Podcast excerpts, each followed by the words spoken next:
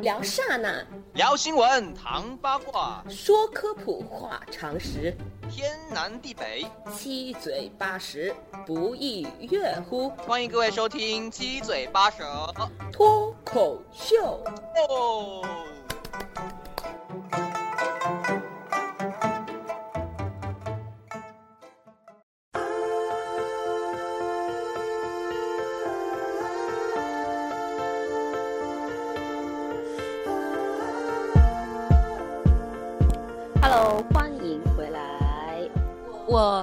我跟小管就是这么多年好朋友了，然后当初他考研的时候也多多少少有一点了解。我记得就是大多数中国学生考研好像都是从大一、大二就开始着手准备，是吧？对，但是也有相当一部分人到了大三还没有想好自己要怎么办，就是想好到底要出去工作还是，考研。还有相当一部分人他哪怕已经在准备考研了，但是他可能还心里面还留着一条后路。就心不定。呃，小管好像是到大三才决定，是吧？嗯，是的，我大一的时候我就有考虑到这个问题，但那个时候是没有去想太多。但是等大二的时候就觉得，嗯，既然我将来想要有可能有可能考研，想要从事科研这条路，那么我就开始先尝试一下一些跟科研有关的东西。所以在大二开始的时候，我就已经是开始跟着老师做实验。大二、大三两年都是在做实验。自己是设好的，也就是因为这两年的呃实验经历，而且出了一些成果，所以才那么顺利的就让那个老师要了我过去。哦，所以你一直在积累。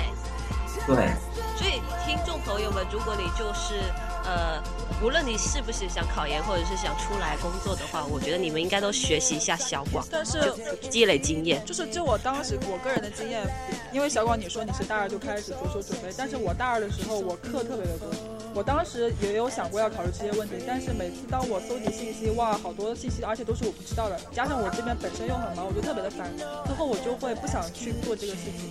是，所以我大二我大二那一年是我整个大学里面最忙碌的一年。虽然我一直不喜欢这个“忙”这个字，但是那一年真的是事情事情特别特别多那。小广就是你在大二非常忙碌的时候，你的室友是不是有，比如说呃睡到中午啦，一直玩游戏啊？有，所以我大我大二那年虽然说是我是大学四年里面事情最多的一年，但也是收获最多的一年。我那个时候，我们我们也我们的课也是很多，我们的课也是很多的，所以我大部分做实验的时间都是在网上。基本上，我早晨离开宿舍的时候，室友还在睡觉；我晚上回去的时候，他们也都快睡觉了。基那我想我回去的时候就是关灯的了。我想问一下小广，你是怎么样调节自己心态的？我觉得我觉得多多少少会有一些心理不平衡啊，不开心。没有啊，因为我觉得，我觉得我自己想要的，我觉得自己想要的什么？因为我觉得，其实人与人之间并没有没有多少的必要去互相比较或者互相羡慕。你自己，你自己想要一个什么样的层生活层次，就决定了你自己是处于一种什么样的怎样的状态。那小对，那小广像你自己就是独自呃非常辛苦的在准备这些东西的时候，但是看到别人在睡大觉或者在玩，然后别人过得很逍遥的时候，你会不会觉得啊好累啊？这样会有这种想法吗？嗯，就会有一偶尔会有一些小心理落偶尔差。会有一些，对，偶尔会有一些情绪什么的，但毕竟，毕竟正面的情绪还是比较多的。小情绪，你通过一些，比如说跑步啊，去看一看杂志啊，和人聊聊天，你的小情绪就会不见掉的嘛。对对对，其实我为什么说，呃，上就是说我上次跟你聊天，跟上上次跟你聊天，你给我感觉不一样，就是这个原因。我觉得你好像你已经考上考研了，你整个人的情绪感觉给我的感觉没有那么低落，我也不知道怎么说，反正就是上上次跟你聊天的时候，你给我的感觉就是你很累。是吗？对，就是你还没有考研，就是你处在考研的时候，你给我的感觉你真的是很累。对我，我我全心全意复习考研的时间，那段日子我是基本上是断了所有的联系了，哇，真的是啊，好厉害，好厉害！对，我觉得很少人能坚持做到这对对对，真的就很少人可以做到这样，就什么一天下来不碰手机这种。对因为像我考雅思，我已经没有办法像小广那个样子。所以我那个时候，我我每天我复习的时候，我每天我每天都关机，我每天都大概是开机半个小时，然后出来全都是未接电话短信。那小广，我想问一下，就是你自己在准备复习的时候，你有没有就是感觉很低落，然后很郁闷的这种情况？你有跟你一起考研的研友吗？有研友肯定是研友肯定是有的，因为大家有这样一个氛围，其实你每你每天要看那么多书，你哪里来的情绪，哪里来的时间和情绪去低落啊？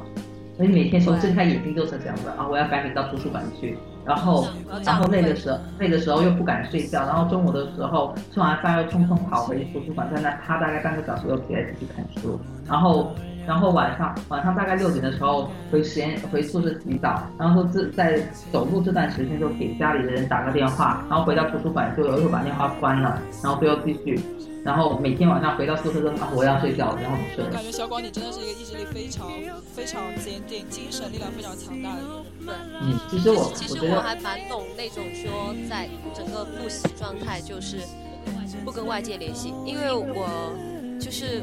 我大三在英国也是一开始也是这段时间，因为没出国之前以为自己的英语还不错，一出国因为我学的又是国际新闻，然后第一次跟老外采访的时候，我基本上只听懂五成，真的只听懂五成。然后我回来那段时间，我基本上都是，呃，图书馆、健身房，然后教室，我连家都没有回。就顶多回去洗个澡。你跟小广认识这么久了，就对小广在你印象中，他是以前就一直是这种精神力量很强大的这种人吗？哦，我觉得他改变了好多。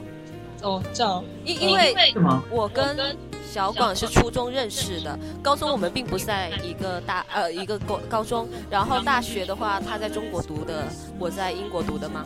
然后呃小广怎怎么讲吧，就是。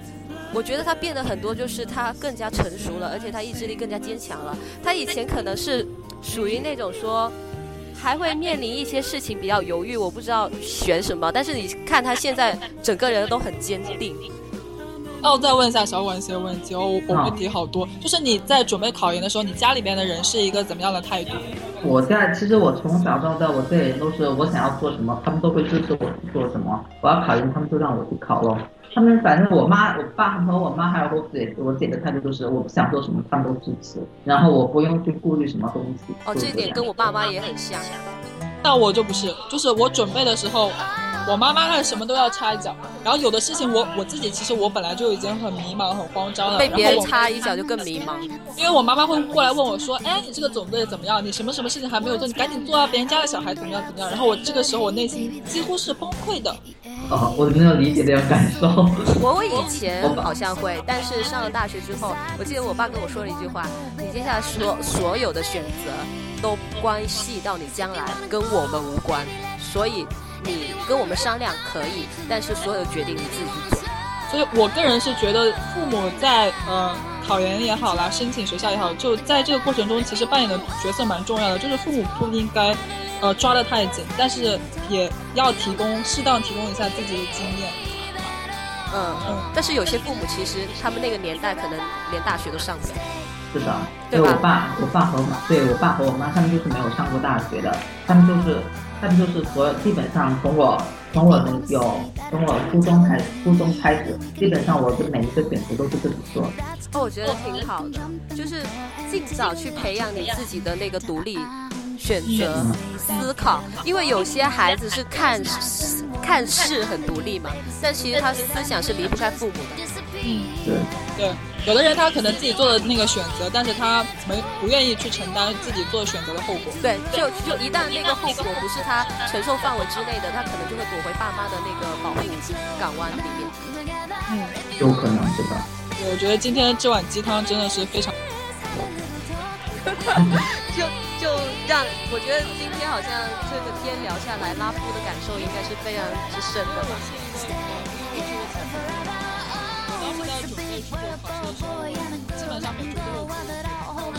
哦，那喂，小广，你是不是也是曾经准备出国读书的？你们俩可以讲一下你们那段过程。我我那个我我我先讲吧。我那个时候，我曾我曾经是考我曾经是考虑过出国的，但是就因为感觉出国读博的话，它需要的，它因为至少是需要四到四到七年的，我觉得这个时间很长。所以我那个时候我是想着，如果我本科能够出去的话，那么我花这个本科毕业后能够出去的话，那么我花的这个时间是会很值的。但是如果我在美国的研究生是要这么多年的吗？呃，如对，如果我出去，如果我出去，我会直接读博。哦，也是，有些人会选择这个样子。对，可是如果我如果我在国内读完硕士，然后再出国读博的话，那么我就觉得，那我我我在国内读硕士的这三年的时间就太浪费了。所以那个时候我就是因为一方面是不知不确定自己在国内能不能录取，一方面又想出去，所以我就开始开始就是开始找这些国外的国家，那国外的学校。所以你其实比。比一些在国内考研的学生还要辛苦，因为你还要去筛选国外的一些信息。对，国外信息都是英文的。对啊，所以我哎，而且那个时候我还要做英文简历。我简直简是我的话，我已经炸了。对，然后你还需要就是准备两个老师的推荐信之类的，然后你可能还要着手准备雅思或者是托福的考试。因为那个时候是想着我要去我要去准备雅思或者托福，但是但是就因为也有情绪盲点，他这个雅思和托福我都一直都没有去准备，因为那个时候我是觉得，哎，我要碰一碰运气，说不定我不需要雅思或者托福我都能出去了呢。哦，那你如果将来要出去赌博的话，你是，哎，为那你也是要考考托福的吧？对，但是如果出国读博后的话，好像都是不需要的。哦，那那这我就不太清楚。这个我也我也还没有完全了解清楚，但是我觉得按我现在的心态，我是不太愿意出国读博了。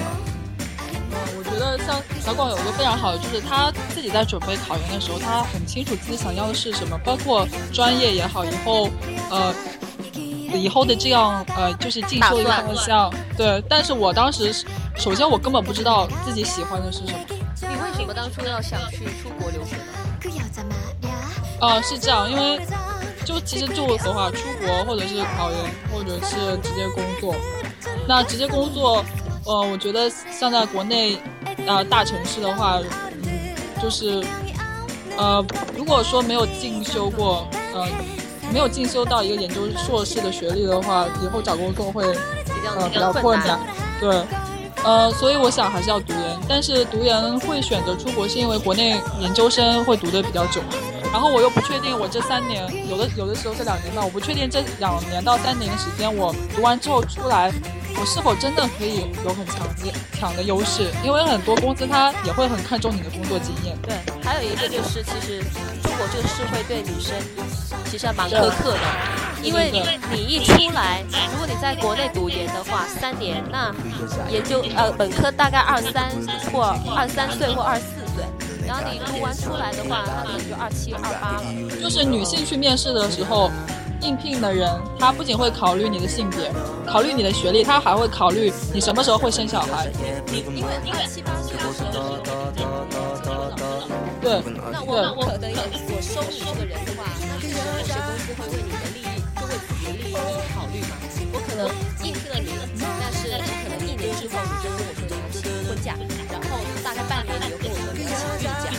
对，像有的公司他面试的时候，直接就会问你说你打算什么时候结婚，什么时候生小孩。对，嗯。所以我觉得在这一方面，男生的优势实在是太明显了。对，男生根本就不存在这种，你顶多请个婚假吧，你怎么可能会请孕假？所以我当时是呃是选择考研出国，还是找直接找工作？就光是这个我就纠结了很久。但是是什么力量促使你最终选择出国考研？出国看一下吧，就是因为出国是比较快的一个方式。然后又可以锻炼英语。对，那像小广，其实其其实你现在已经大致决定了，呃，研究生读完就出国读博士吗？不，不是，我现在还在，我现在还在犹豫。就我可我可能会在国内读完博士，读完博士之后会看一下家里面有没有什么对我有没有什么要求。如果没有要求我结婚什么之类，我可能就会出国去做主任博后见识见识，然后再回国。不过医药学这个专业好像就是不读到博士的话，就业还是会比较困难，是这样吗？嗯，其实其实我个人是觉得。只要你够强，就业是不成问题的，不管你是什么体测的学问。小广，我要拜你为师，你的精神力量真的好强大。但但是其实说句实话，因为小广他这个专业第一比较稀缺嘛，他国家急需要人才，但是现现像现在，包括很多像我们上次讲的，就是关上次我方了的那一期，我们讲的就是选专业，可能大多数人都会选一个比较好工作的专业，像什么商业啊之类的，会计啊之类的。那我觉得选这一类型的同学，我我觉得还就业其实。即便是你够强，但是我觉得就是学历这个算是一道门槛。对，因为像去银行，我去投简历的话，我不是每一份简历，我每一个人都会叫过来面试、笔试，我都会经过筛选的。我看一下你，你即便你简历写的有多漂亮，但是我又没有真的看到，我只是看到你写的很漂亮，但是我要看你的学历，不是九幺，是那个什么重点那个。对，不是那个重点大学的话，那我照样我就筛，我就可以推掉你。你说学。因为中国这个大环境决定了你的学历必须得高。是，而且一个一个公司他在应聘的时候，他其实是不知道你是什么样子，他只能通过这种方式，这种学历的方式来从一个层面上去了解你。对，他从一定程度上证明你有一定的学习能力。是是是。对，这这也就是一种简单粗暴的筛选人才的方法。对，那那像我在国外，因为我之前也去应聘过，国外的话至少要有三轮的面试，是吧？哦，国外就我据呃据我所知，他非常看重的一个是你的求职性，对他很重视你对你这个职位的想法，而且你的未来规划。就是国外的话，他可能重视求职性，甚至重多过于你的简历。对，就是这个职位没有要求说学历是多少多少。对，如果只要你呃在国外找工作，如果说你的求职信写的够漂亮，就是你可以非常明确的表示我来这个公司工作的动机，那那么你很有可能就可以呃完成这个面试。对，然后其实在国外考研的话，报研的话也是一样的。你必须要写一封你自己的推荐信，再加上两个教过你的老师，或如果这个老师级别越高越好，如果他是教授级别，或者是他本身是博士的，那他的推荐信就更有说服力。我我个人是觉得，在国内很多时候推荐信是，呃，求职信这种，呃，并没有什么卵用。对，所以我说的是国外嘛。我说国外的那个你的推荐信跟你的求职信，其实你写的越漂亮会越好。那我我觉得出国的话，第一年。就刚这个，刚去到是不是很难适应？呃，对于我来说的话，我会，因为像说，比如说吧，我举个例子，我们都知道那个什么，就是计划 A、计划 B，我们都会直接英语是 Let B，但其实它在英国本地他们会有一个口语是 back up。嗯，但是它 backup 也是相相相当于那个计划二，就 what what is your backup，就 what is your 就是有很多专有名词，你从国内的字典查是这样的，但是你到国外发现大家用的根本不是这个词。对，没错，没错。就你会发现，就是本地有本地的语言，就相当于呃一个外国人，他可能他的英呃他的中中文是十级，但他可能不知道我方了，或者是并没有什么软用是什么意思。嗯，就像我到英国的时候，我坐公交车，我发现大家下车都会说 cheers cheers，我刚开始根本不知道什么意思，对对对，然后后来才知道他们其实是在说 thank you，说 thank you 这个意思。就比如我搭的士，的士司机也会跟我说 cheers，我都不知道他干嘛跟我说干杯。是这一个，我们上课的时候，我们英语老师也有讲过，他说当别人给你说 thank you 的时候，你不知道怎么说的时候，你就跟他说 cheers。对。然后我就记我我那个时候我我没出国之前会有会有一个老师呃会有一个师兄我们院的一个师兄过来跟我们讲说他出国的事情他在国外已经待了十年了然后他是学的是商务英语哦商务翻译口译其实这是很牛的嘛。但是呢他说他第一次出国然后在那个红绿灯交叉口的时候遇到一个金发女他发现他只听懂 to meet you，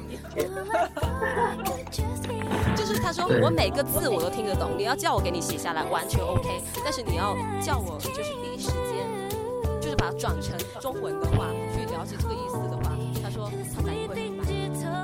而且现在出国还有一个问题，就是很多人出国是为了开拓自己的眼界，希望自己可以沉浸在英语环境里嘛。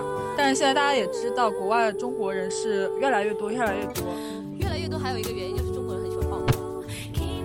很多时候你可能一个班全部都是，基本上百分之九十八都是中国人，然后你想很难避免用中文去和周围人对话。对，你会感觉说，你除了买东西或除了上课跟老师交流之外，你其余都是在讲中文。对，然后你会发现，就是像我的来说的话，我是在就差不多三年吧，差不多三年。我按年头来算是三年，但按实际的话两年半。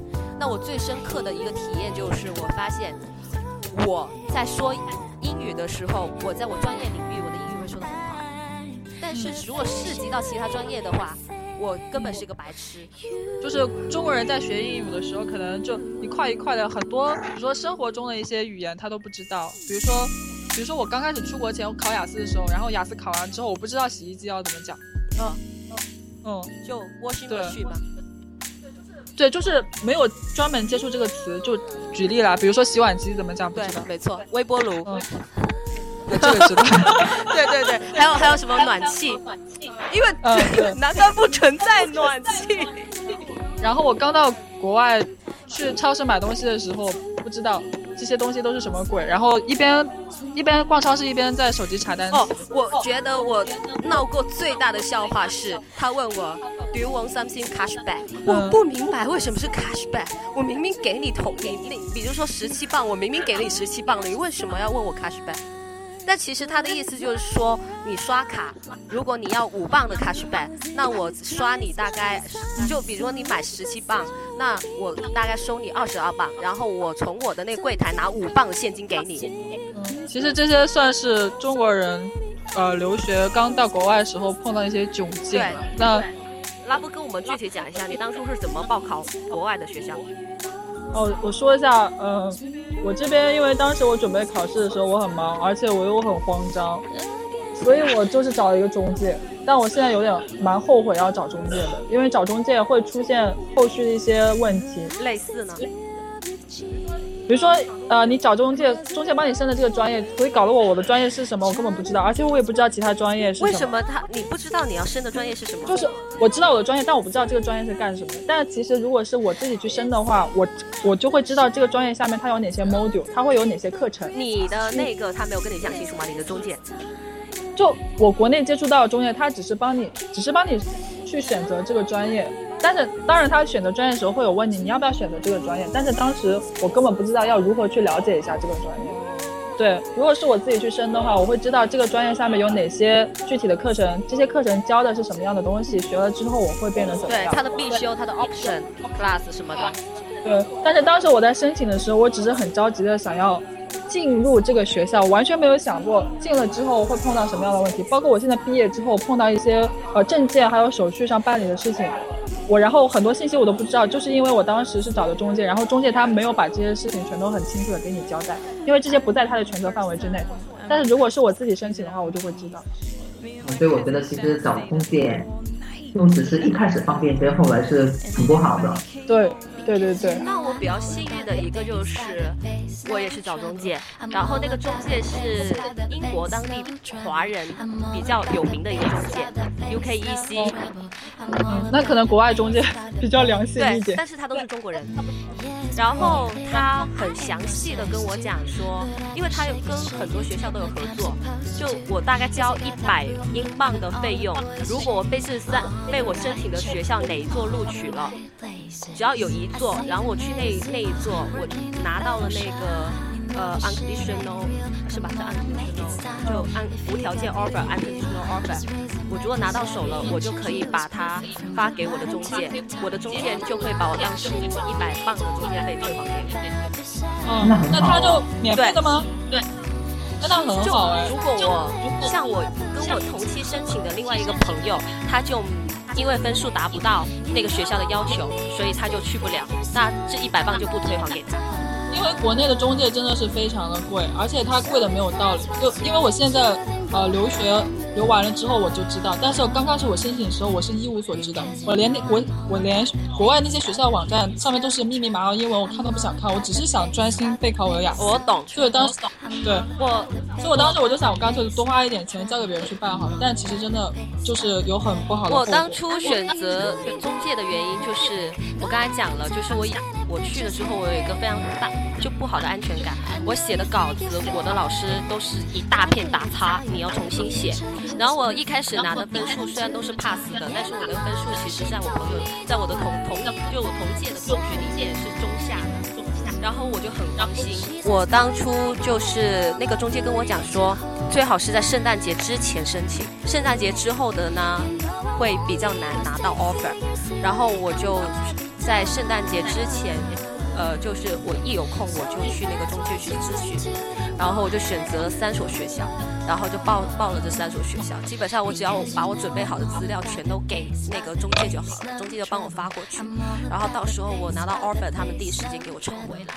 然后在呃筛选科目的时候呢，我大概把我的意向告诉我的中介，然后我的中介就会告诉我你适合哪你的成，你以你现在的成绩，跟你将来差不多预想到的成绩，再加上你的专业方向，大概跟你介绍一下，然后他就会让你自己去网上看也好，或者是他详细跟你讲一下都很好。那我建议的是，如果刚过去。然后你要开始着手准备考国外的研的话，你可能会出现就是你英语基础可能会不太好，那你可能会出现就像拉夫一样，看到很多的英文你觉得很头疼，或者像我一样，就是我不愿花那么多时间去看那个内容，内我不愿花太多时间去看那个内容，而没有时间去复习我的科目。我建议是先找中介。但呃，淼叔，你知道吗？就你刚刚说的国外那个中介，他会帮你修改你提交的材料吗？就是文法之类的，免费修改。但你知道国内很坑的一点就是，他不帮你改这些的，因为他的英语比我的还要差，而且他在翻译的时候，他就是比如说用某某词典那个直接翻译出来，而且他翻译好的东西，我当时以我当时的水平，我都可以明显的看出有语法问题。都不是 Google，就是就是某道词典那种一段话成段的翻译出来，然后他就这么交给我，然后我这边看我自己都可以察觉到有很明显的语法问题，而且他还收的很贵，而且国内中介都是这个价格。我我建议就是国国外中介会相对好一点，但是也有比较坑的，也有可能就是按你申请那个学校去收钱，就可能这所学校是全一前二十，那我可能单所学校我要收五。五十磅或一百磅，但但是，嗯，但是其实你申请学校这些东西，从他们中介的角度而言，是不存在什么难度的，因为他们都是交材料，他们的流程是一样的，他们只是帮你把那个东西给交上去，他们只是帮你去做一个搜集信息的过程。那可能也会出现那种说，呃呃，我因为我那个中介是跟有跟。大大应该大多数英国的学校都有跟他们有合作的，所以他们会优先去看你的那个那个推荐信啊什么的。我觉得国外可能确实会有合作，但是国内我觉得是没有的。但是当时我申请之前，我是会觉得这些中间他们可能会有一些很神奇的技能，然后把我一个小菜鸟，呃，送到一个很好的学校里去。但其实这些好学校，他们还是。看你个人的素质来决定要不要收你。其实这个我说的国外中介也是一样，但可能他会优先看你的，就是你个人投的跟组团一起去投的，可能会先看组团的那边。所以我现在觉得找中介只是你自己花很多的钱给自己买一个心理安慰剂。对对对。其实如果你的英语好的话，就算你的英语不好的话，你其实可以去。通过问一下你的 tutor，你的导师给你一些意见，然后你再慢慢去进行一个筛选。但是像像国内考研的话，就完全没有没有这么复杂，你只要通过按网上的提示，按他的提提示登录他的网站，一步一步报完你就可以了。对对对，然后呃，其实但是国外呃国外好一点的，就是说国外基本上是不需要考试跟面试的。就是你们咱们说考研，考研可能就会出现笔试跟面试，但是我这边的话，我就是通过我大二或者大一的成绩单，我积累的学分去申请，申请了他给我 offer，他大概比如说他要求我达到了某一个成绩，那我将来就达到那个成绩就好，我就可以去读了，我大三的学分就可以去读了。是是是，但是中国这边的话，你就一定要非常经历一个非常，呃，怎么说，也不能说是痛苦，反正就是非需要经历过有一个很强意志力的一个过程，你才能够走完这段路。但基本上能够走完这段路的时候，你也你也会发觉，其实结果怎样都已经不不是那么重要了。对，就是大家各有各的难处，那大概差不多考研就是这么一个过程。然后就是各位听众朋友们，无论你是想在国内考研也好，还是在国外考研也好，就是你必须得先认清你自己要走的那条路。然后就像那个小广说的，前期的收集信息是十分之重要的。对你一定信息一定要保证你掌握到的信息量是足够的，是有效，的。你要先让自己安心，才能有一个比较好的状态去进行筛选。就是有很多事情我们不知道，但是不知道的时候你不要去慌，因为你不知道的这些事情它未必都是有用的。呃，我觉得最重很重要一点就是你要相信自己，你相信自己一定可以，呃，完成现在的这个目标，然后你要相信自己能够被录用，一定是因为你有实力，而你碰到了一些嗯不被录用的情况，那一定是因为你的实力还不够。对对对，所以你一定要坚定。就是如果你选择了在国内考研，那么你最重要的就是一定要坚定和冷静。不管你在整个考研的过程中你遇到了什么事情，你都要相信自己，一定要坚定的把这一段路走完。到最后你会发现，其实一切都是最好的安排。而这个鸡汤我喝了。对对对，反正就是你要，就像我们上期我方了说的一样，就是你要认清自己，要对自己足够了解，然后还是那句话，你每一个选择你都要勇于去承担那个后果。那淼叔要不要再用一分钟的时间总结一下我们今天录音之前碰到一些坎坷？啊，今天这个坎坷啊，我们是从几点开始录的？我们十点。对，我们十点来到了网吧，今天我们是在网吧录的。我我九点半就过来了，我九点半就过来找了一个卡座，然后我们就开始录音。但是呢，录音的时候就发生了，呃，非发现发现我们这边的呃收声效果非常的差。刚开始我们是在 QQ 上面，对，然后就发生就是明明我们两个在网吧，网络应该会比小广那边在实验室好，结果小广的声音比我们清楚一百倍。然后后来我们又去下了一个 YY，注册了一个 YY 账号，但是小广，你那边说一下你的情况。